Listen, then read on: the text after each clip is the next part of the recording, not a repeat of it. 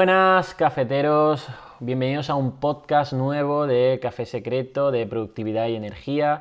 Eh, yo soy Carlos Ríos, eh, yo creo que ya me conocéis y, y estoy aquí hablando con mi compañero Roberto Puente. ¿Qué tal Roberto? Muy bien, Carlos, ¿cómo estás tú?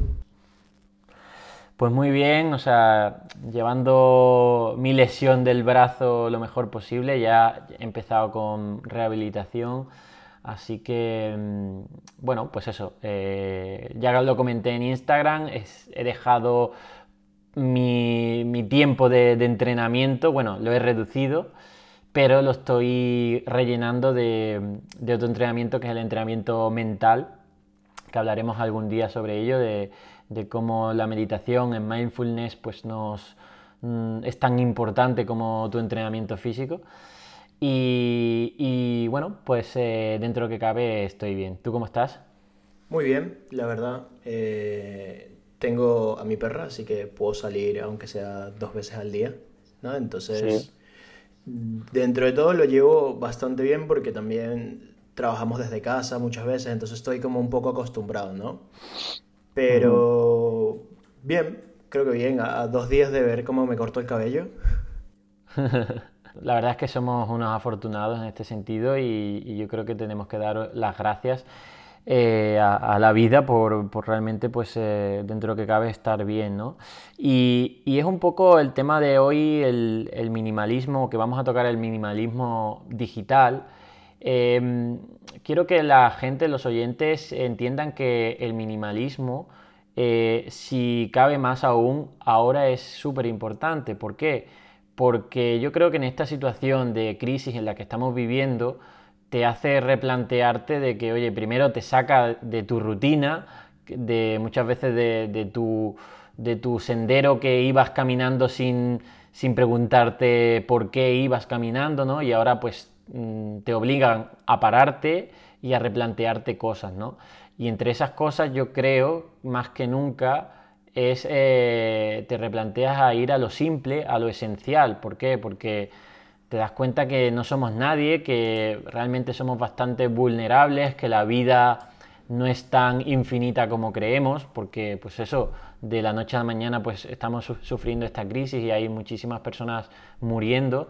Entonces yo creo, si más si cabe, eh, el, digamos, el centrarte en lo simple, en lo, en lo verdaderamente positivo para ti, eh, dejando ir todo eso superfluo, todo ese ruido, todo eso que te hacía perder tiempo, creo que en el momento en el que estamos, más si cabe, es eh, de suma importancia. ¿no?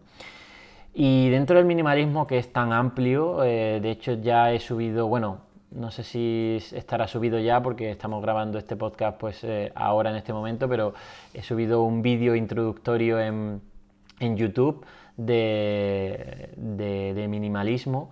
Dentro del minimalismo hay muchas, eh, muchas áreas y hoy vamos a comentar el área digital, cómo podemos llevar eh, nuestro mundo digital a, lo verdaderamente esencial y productivo y, realmente que nos haga feliz.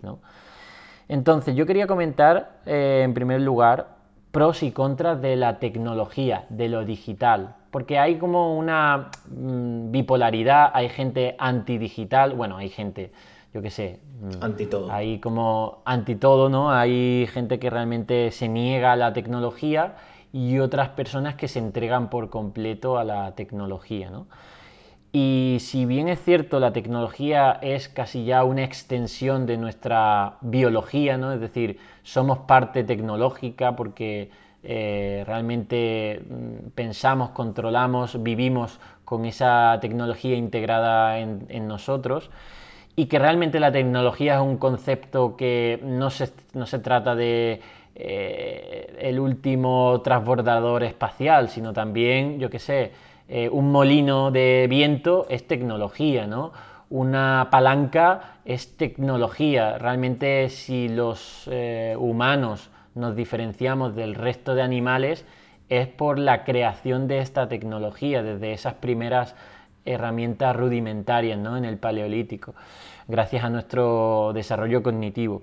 Pues bien, la tecnología yo creo que obviamente tiene muchísimos pros, o sea, es, eh, es lo que ha ido eh, digamos, eh, avanzando lo que, dando forma a nuestro mundo actual y a este desarrollo tan grande que tenemos, pero también tiene sus contras, ¿no? Es decir, incluso en mi campo, que es la salud, yo veía a muchísimos pacientes que estaban enfermando su salud por culpa de la tecnología. ¿Por qué?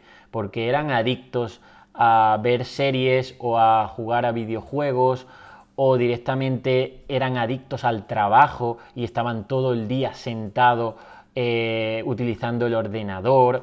Eh, su vía de escape era pues em, la recompensa artificial de esto, de, de, la tecnología, o gente con compras compulsivas, gastando mucho dinero en cosas que realmente le estaban generando pues deudas.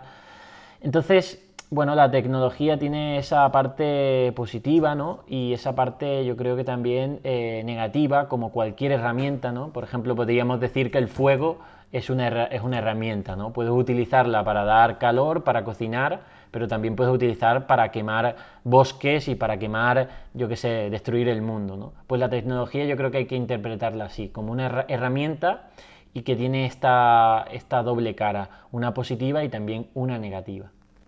Claro, antes eh, es, muy gracioso porque podemos ver la imagen de una persona en los, de hecho está en los 90, ¿no? Que tenía este escritorio lleno de millones de cosas de una calculadora, un móvil, eh, todo, ¿no? Y todo se ha ido reduciendo a eh, poder con pocas herramientas tener acceso a todo esto.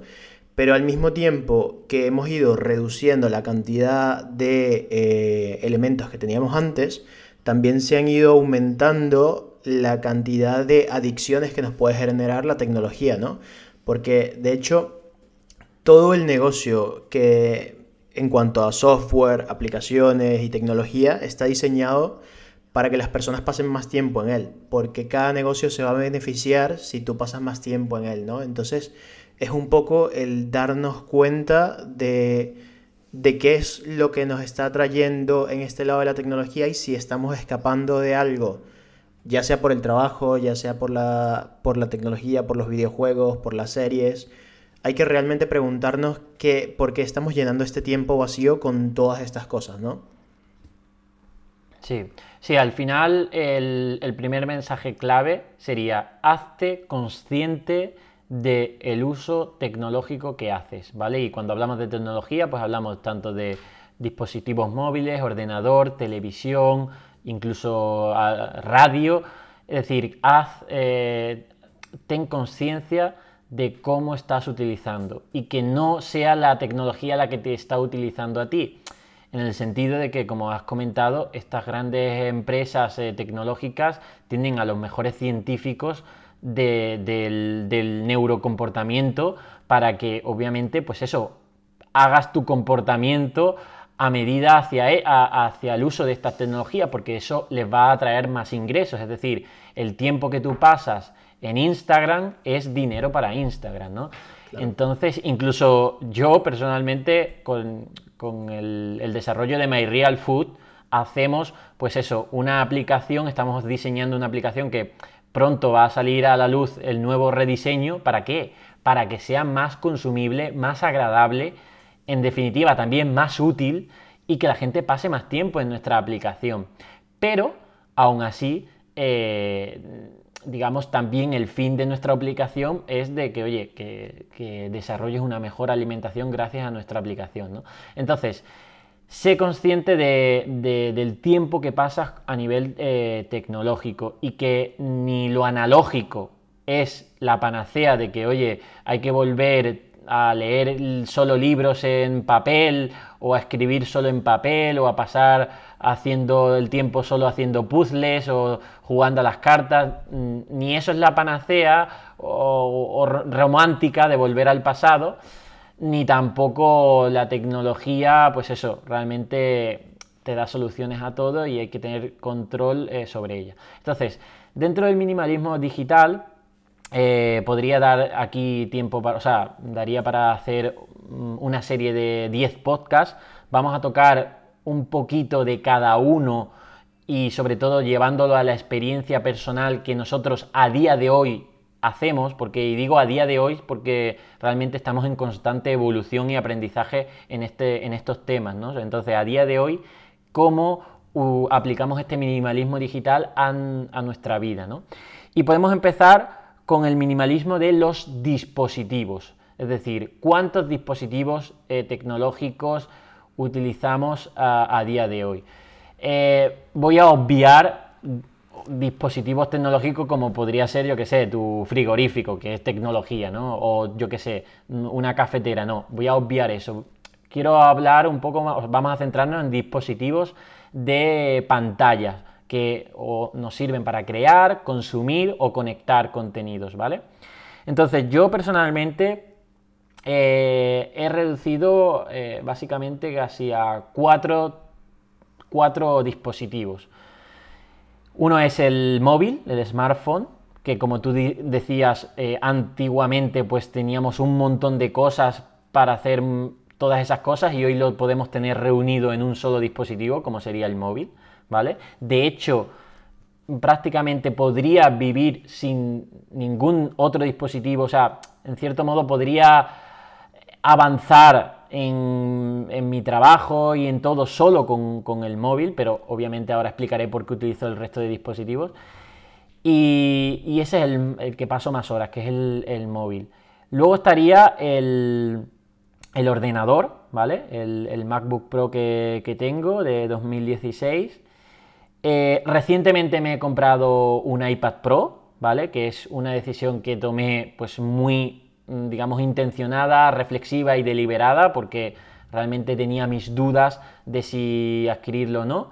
Y luego, por último, eh, la televisión, ¿vale? Está ahí y, que, y ahora diré más o menos para qué lo uso. El dispositivo móvil prácticamente pues eso, para mi trabajo y para, eh, sobre todo, para crear este contenido, eh, por un lado, que, creo en, redes sociales, sobre todo en, Instagram, para consumir contenidos mm, de, por ejemplo, TikTok y sobre todo audiolibros, ¿vale? Con Storytel o con los podcasts en Spotify.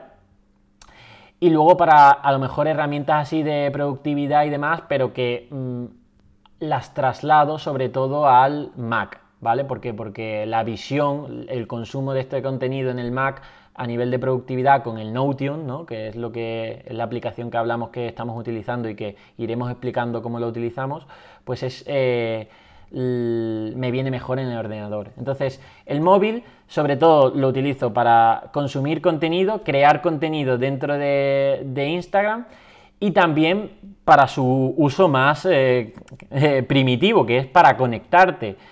¿Cómo me conecto? Pues o bien por teléfono, que es lo que intento, digamos, priorizar en mis relaciones de calidad, en plan con mis amigos, con mi familia o, con otras personas, ¿no? Eh, y luego, pues eh, el email o el Telegram y demás. Eh, bueno, el email lo tengo ahí puesto, pues si tengo que verlo de forma rápida, ¿vale? Y luego tengo el, Telegram eh, para conectarme con el equipo de forma también rápida. Tengo ocio de grupos, o sea, de, amigos en, en Telegram, pero lo he reducido porque ya, como comenté, yo me eliminé el WhatsApp porque para mí eso era mucha pérdida de tiempo. Vale, eso es el móvil. El Mac, ¿para qué utilizo el Mac? Pues el Mac sobre todo, pues eso, para a nivel de productividad, de, sobre todo del Notion, de cómo gestiono todas mis tareas, proyectos, equipos, todo lo hago desde el ordenador porque es la forma a nivel más eh, placentera que tengo para organizarme todo. También para crear contenido, sí, porque muchas historias o posts que hago de Instagram los creo con el Keynote, ¿vale? Con la aplicación que sería el PowerPoint del Mac y la traslado y luego lo subo con el móvil, o sea, lo transfiero y lo subo en el móvil. Eh, pero sobre todo es eso, para a nivel de productividad y algo de creación de, contenido. Luego estaría el iPad. ¿Por qué me compré un iPad? Bueno, el iPad, mm, yo tuve ya un iPad eh, creo que en 2016 o 2017 creo, ¿vale?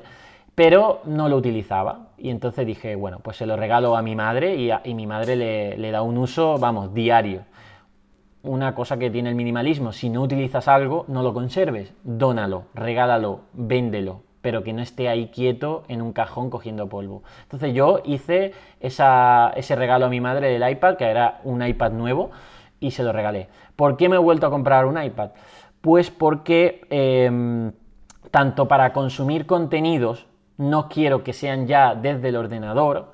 ¿Por qué? Porque, por ejemplo, si estoy a lo mejor eh, comiendo en la cocina, pues no quiero llevarme el ordenador a la cocina. O, por ejemplo, eh, si estoy haciendo, cuando estaba haciendo yoga, cuando estaba haciendo meditación, son apps que, por ejemplo, el ordenador no tiene y que el iPad sí lo tiene, ¿vale?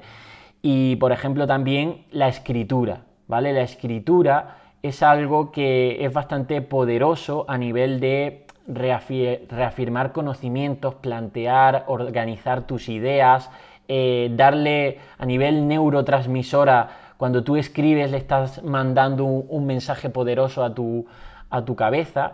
Entonces decidí comprarme el iPad porque eh, yo ya estaba utilizando libretas, pero esas libretas estaban, eh, pues eso, muy dispersas, tenía muchas libretas, iba cambiando de libreta a libreta, no tenía bien organizada. También el transportar la libreta a cada sitio, pues me hacía pesado. Entonces digo, mira, aunque es cierto que estoy acostumbrado más a escribir en libreta, sé que el futuro tecnológico va a estar en estos dispositivos como el iPad. Es decir, el iPad ahora mismo tiene una serie de funcionalidades, pero probablemente dentro de 5 o imagínate 10 años puede ser brutal lo que se puede hacer a nivel de este tipo de dispositivos eh, tecnológicos. Entonces, como el futuro va a ir hacia allí, me he quitado el escribir en papel. No digo que hay gente que le vaya bien eh, organizarse en papel y, pueda estar toda su vida organizándose en papel y escribir y, súper bien, ¿no? El típico bullet journal, tu agenda en físico, analógico, pues perfecto. Pero yo he decidido dar ese, ese salto a escribir en el iPad, que la, la verdad es que está bastante bien conseguido. Incluso también la lectura, la lectura, porque al final me di cuenta que yo leía máximo media hora al día si esa media hora al día se te hace cómoda a través del iPad, pues oye, mm, también es cierto que sigo comprándome eh, libros eh, en físico, ¿vale? Que luego los dono, los regalo, pero eh, el Kindle del, del, iPad también es brutal. Entonces, bueno, básicamente para escribir, para tomar notas, para consumir ciertos contenidos de forma muy, muy, muy práctica, pues para eso me he comprado el iPad. Y por último, el televisor para el fin de semana me pongo alguna película cuando tengo que desconectar y quiero ver alguna película pues eh, inspiracional o simplemente de entretenimiento. O por ejemplo tuve una, época que, que me vi toda la serie de Silicon Valley en HBO pues bueno básicamente estos son mis dispositivos que utilizo. Podría extenderme más, pero entonces ya te digo que es que podríamos estar aquí 80 mm, podcasts hablando sobre esto. Dime tú ¿Qué utilizas, eh, Roberto, y cómo esto le puede ayudar a la gente. Genial. Eh, yo creo que antes de, decirte, porque son muy parecidos a los que tú utilizas, creo que es importante aquí también el hecho de que las personas se den cuenta de que muchas veces tienen demasiados dispositivos, ¿no? O sea, yo he ido a casas donde tienen eh, un televisor tanto en la sala como en cada uno de los cuartos, como en la cocina. Entonces también es, ¿realmente utilizas todos como tal? O sea, ¿por qué tienes que llenar tanta tecnología, no? Hay igual personas que tienen, eh, por ejemplo, el Mac y tienen un portátil o tienen tres tablets, dos móviles. Entonces es cuestión de ir reduciendo cada uno de los dispositivos que tengas, ¿no?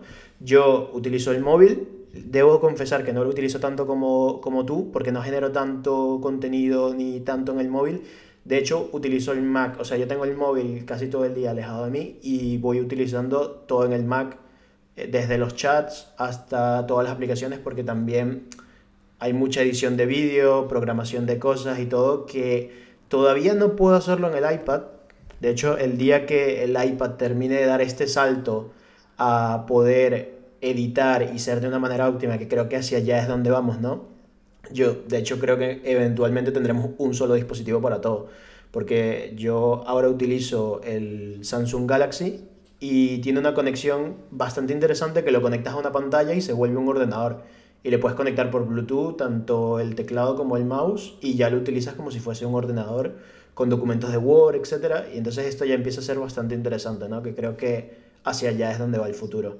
Entonces... Sí, eh, te, iba a decir que yo con el iPad también eh, descubrí, y no lo sabía, incluso me lo compré sin saberlo, eh, hay una opción dentro del Mac que pone doble pantalla con el iPad y sin ningún tipo de cable yo pulso un, botón y tengo una extensión de mi pantalla del Mac por si yo quiero estar, por ejemplo, trabajando en mis tareas de productividad con la pantalla del Mac y el Spotify o yo qué sé, o Mm, no sé, una segunda aplicación, una segunda aplicación que no sea multitarea, ¿vale? Porque ya hemos dicho que hacer dos cosas a la vez, no, es decir, un, trasfondo de una extensión de tu, de tu pantalla por si la necesitas, ¿eh? que a lo mejor es que no, no necesitas esa segunda pantalla, pero bueno, hay veces que estás haciendo tareas y, la verdad es que mm, incluso aceleras tu estado de flujo de trabajo con esa segunda pantalla.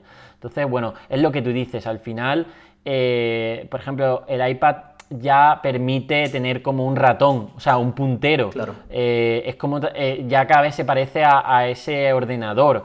pero yo, por ejemplo, me he dado cuenta que para crear keynotes eh, en el iPad pues es muy difícil, no me, no me sirve. O la aplicación Notion en iPad pues no es igual que trabajarla en el Mac, ¿no? Pues eso es otra cosa importante, no tengas duplicado en todos los dispositivos eh, las aplicaciones o, tus, o, tus, herramientas. ¿Por qué? Porque no tiene sentido.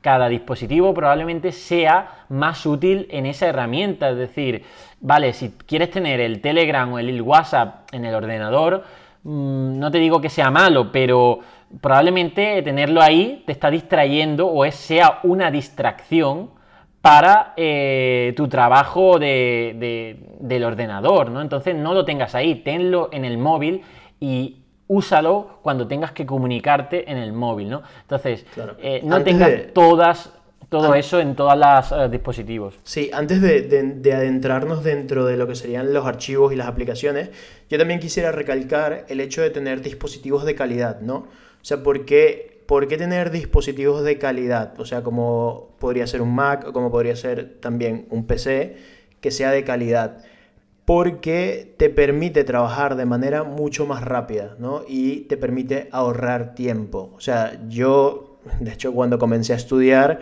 que los que hayan estudiado diseño, me acuerdo que yo, por ejemplo, tenía un ordenador que tenía que tener una aplicación abierta en cada momento. O sea, si yo abría Photoshop Illustrator, el ordenador petaba. Entonces, es cuestión de, claro, en ese momento no tenía la capacidad de comprarme otro, ¿no? Poco a poco, pero es, es cuestión de de lo que te dé también tu capacidad monetaria. No estamos diciendo aquí que nadie que se endeude.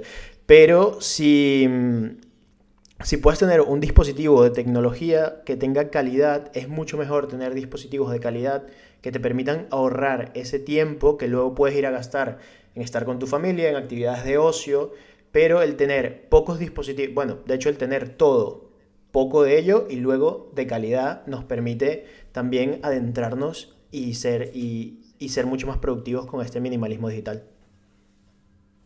Totalmente de acuerdo. Yo soy fan de la gama alta y no, no porque sea fan de Apple, porque también hay gama alta de, otro, de, Android y demás. Soy fan de la gama alta en, en, tecnología, que es cierto que hay mucha gente crítica en plan, anda que gastarse mil euros en un, en un, eh, en un móvil, eso es, eh, pues tío, es que yo utilizo el móvil diariamente. ¿Cómo no voy a priorizar el, gastarme el dinero en, intentar coger, digamos, el, móvil que más eh, rápido me, facilita mis tareas? Es que es eso, por ejemplo, eh, yo tengo la, experiencia de mi padre utiliza mucho el ordenador y mi padre la verdad es que es bastante minimalista porque es muy de que necesita pocas cosas, es decir, él es feliz con su ordenador y demás, y, tío, y muchas veces se eh, no cambia el ordenador, puede tener el ordenador de hace, yo qué sé, siete años. Ojo, que no estoy diciendo que no sea malo, pero yo lo veo y digo, es que va súper lento en su ordenador y si eso lo utilizas cada día, pues tío, es que eh, te está quitando tiempo y el tiempo realmente es lo que más, eh, es lo que más valor o sea, tiene en tu vida, ¿no? E, es, incalculable ese, ese dinero eh, si pierdes ese tiempo, ¿no? Entonces, digamos que yo soy fan, obviamente no significa que te tengas que endeudar, solo que probablemente a la hora de gastar tu dinero, en lugar de, eh, probablemente yo personalmente, en lugar de tener 8 videoconsolas, pues no tengo ninguna videoconsola y no gasto dinero en eso y lo, y lo gasto pues en, estos dispositivos tecnológicos que son más de gama alta, ¿no? Pero bueno, eso en cuanto a, a dispositivos. En cuanto a archivos, en cuanto a archivos y escritorios, ¿quieres comentar tú cómo te organizas? Sí, a ver, eh, en cuanto a archivos es muy interesante, ¿no? Porque hace unos 3 o 4 años comencé a utilizar Google Drive y eh, cuando utilizas la versión empresarial, porque Google Drive tiene dos cosas, no quiero entrar tan profundo aquí, ¿no? Eh, me di cuenta de que podía comenzar a trabajar en streaming con todos mis archivos en la nube. Entonces, a partir de allí, mis ordenadores no, no, tienen, no tienen archivos, o sea, realmente yo podría mañana utilizar tu Mac solo con conectarme. Tengo aplicaciones, que eso es distinto, pero solo con conectarme yo, por ejemplo, a mi cuenta de Google Drive ya tengo absolutamente todo lo que necesito para continuar trabajando. Entonces, eso es algo que me planteo. Lo segundo es, eh, todo está organizado por carpetas y por fechas. ¿Qué quiere decir esto? Tengo carpetas que son mis documentos personales, tengo carpetas... ¿Cómo lo organizo? Que también es un poco como organizado Notion. Primero son áreas.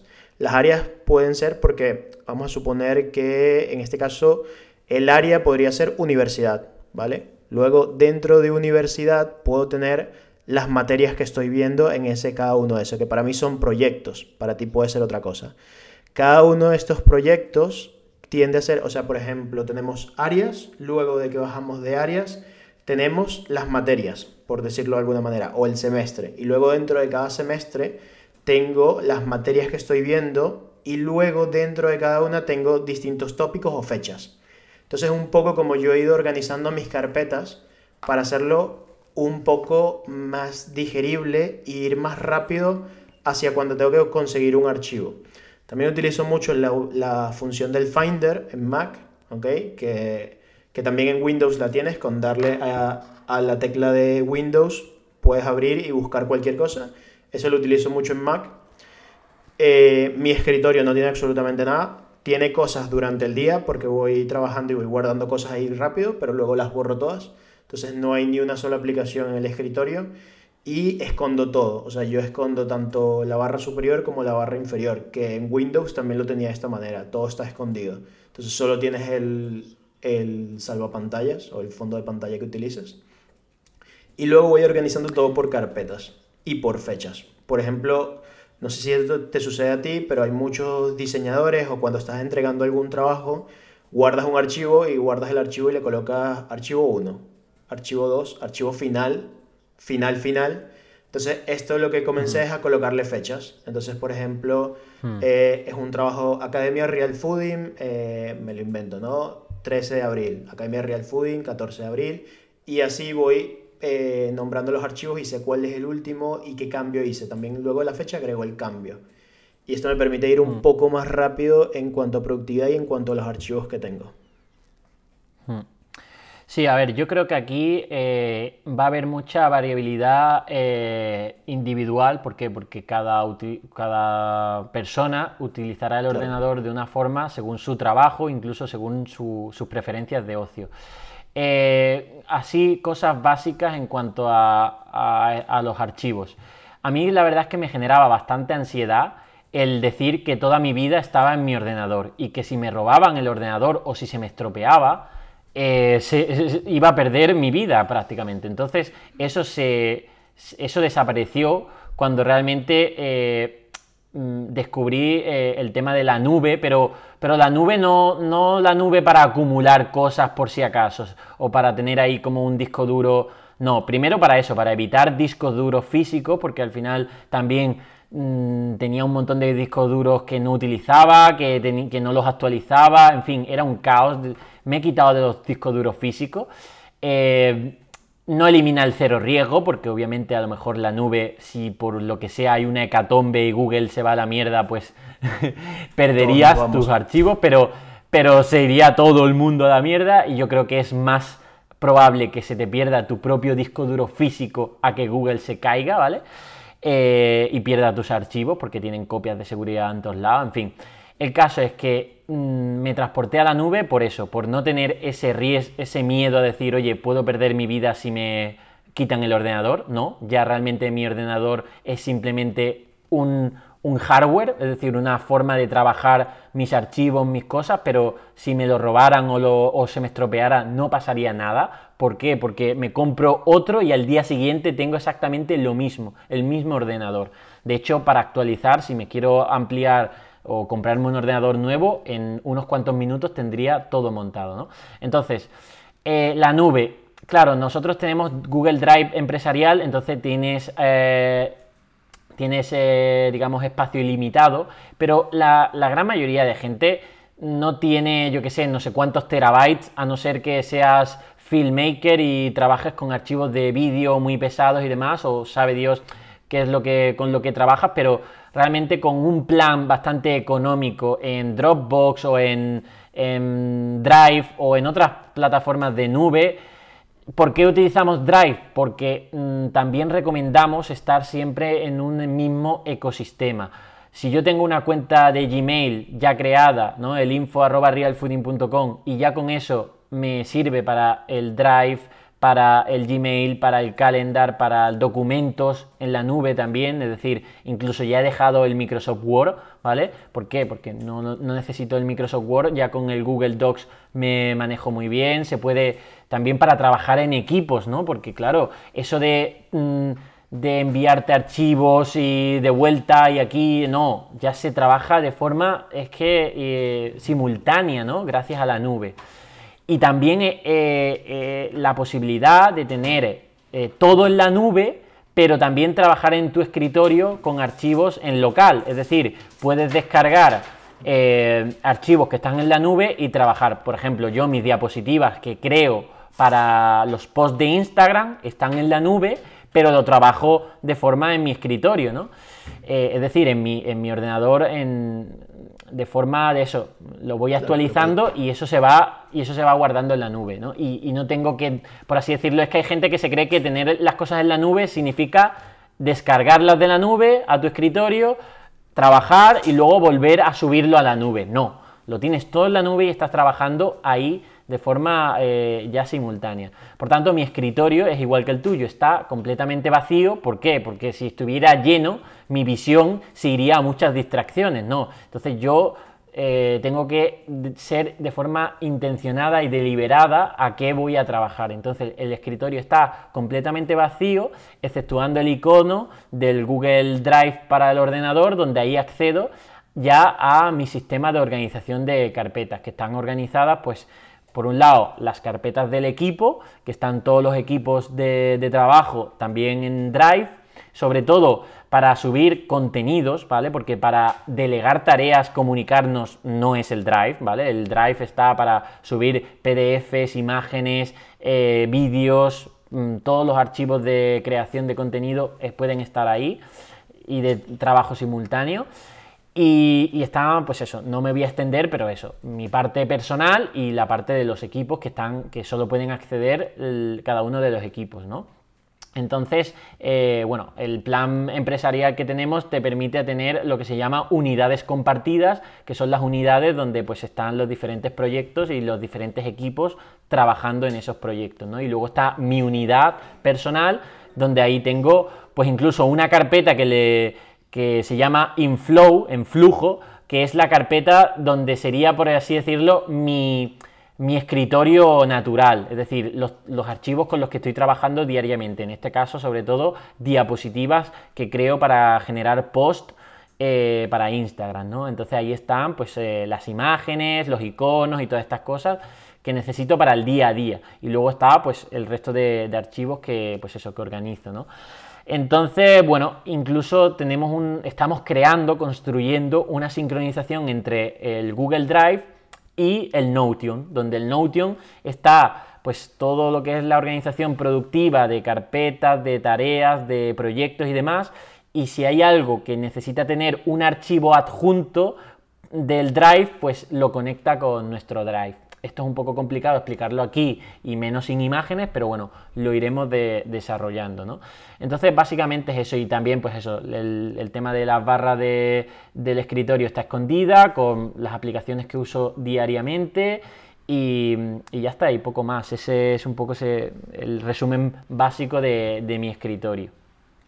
Sí, yo creo que si alguien se tiene que quedar con esto, creo que sería el hecho de eh, ver o cualquier sistema que te funcione de la nube, sea Google Drive, sea Dropbox y todo esto, para no depender de tu ordenador o de tu disco duro, porque el disco duro no solo te lo pueden robar, se te puede caer. O sea, con el hecho de que ya se te caiga. Se puede romper. Sí, sí. Sí, falla. Entonces es tener los documentos que son importantes para ti, ya no te digo todos, porque puede, o sea, yo mucho tiempo utilicé la nube únicamente para las cosas que si mi ordenador fallara me preocuparía que no tuviera un duplicado, pero había otras muchas cosas que me daba igual si se borraban, ¿no? Entonces tener esta doble sincronización y lo otro es organizarte en carpetas, ¿no? Sentarte un día, ver qué puedes organizar e irlo organizando. Por ejemplo, para mí es muy sencillo, yo tengo eh, todos mis documentos de familia, de pues, DNI, pasaporte o trámites que he ido realizando, todos están cada uno en distintas carpetas, por lo cual si alguien me pide algo,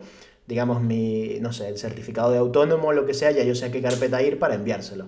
Entonces es muy sencillo y muy rápido. Mm, claro, no gastas tiempo en buscar eh, o sea, mm, ese archivo que, no, que no sabes dónde está. Mm, por último, con esto de los archivos, me gustaría destacar que la carpeta eh, pendiente de leer es un mito, ¿vale? Es decir, no vas a leer esa carpeta jamás. o sea, yo también tuve el, se llama, el síndrome este de Diógenes de, uh, de PDFs pendientes por leer. Jamás los leí. Es decir, los acumulaba y eso era infinito. Podía tener mm, no sé cuántos eh, gigabytes de cosas para leer y eso es materialmente imposible que lo vayas a poder leer. Entonces llegó un momento en que incluso la borré entera, porque sabía que no la iba a poder, porque incluso no podía ya ni siquiera organizarla. La borré y empecé una nueva. Empecé una nueva en el sentido de que ya jamás iba a acumular cosas ahí en pendientes por leer. Sobre todo más allá de a lo mejor tres archivos, ¿vale? Es decir, no puedes tener ahí 50.000 eh, archivos pendientes por leer porque realmente eh, va a ser mentira. Entonces, si tienes una, una, carpeta de, por ejemplo, pendiente por leer, eh, en este sentido, o de vídeos por pendientes de ver, que no superen mm, los dedos de tu mano, porque es que si no, se va a ir ahí acumulando y jamás lo vas a hacer. Entonces, si tienes tres, si tienes tres ahí cosas por leer, pues sí las vas a poder tachar, porque son tres, y entonces, bueno, pues venga, te organizas y este día le dedico ese tiempo para leer o para ver. Pero de verdad, mm, seguramente toda gente que nos está escuchando tiene una carpeta ahí de mm, por si acaso. Y de nuevo, es mentira, jamás vas a hacer esa carpeta de por si acaso. Está ahí y te va a dar la, impresión de que sí, de que lo tienes ahí asegurado y que todo ese conocimiento está ahí, es tuyo y te has descargado de un miles de, miles de sitios y demás pues que sepas que pasará tu vida y no te verás prácticamente ningún archivo de eso, porque hay tanto que no sabes por dónde empezar y no sabes qué priorizar. Por tanto, incluso yo sería tan radical de coger esa de esa carpeta que crees que es tan valiosa y borrarla entera y empezar una nueva que realmente tenga ese fin de consumir ese contenido si, si debes consumirlo, ¿vale? Si, si te va a aportar hemos decidido este episodio dividirlo en dos para que no sea tan extenso. Entonces hoy tendremos la primera parte de minimalismo digital y la semana que viene tendremos la segunda, ¿ok? Recuerden que pueden participar en el sorteo de un café secreto simplemente dejándonos una reseña en iTunes. Eso sería todo, nos vemos la próxima semana.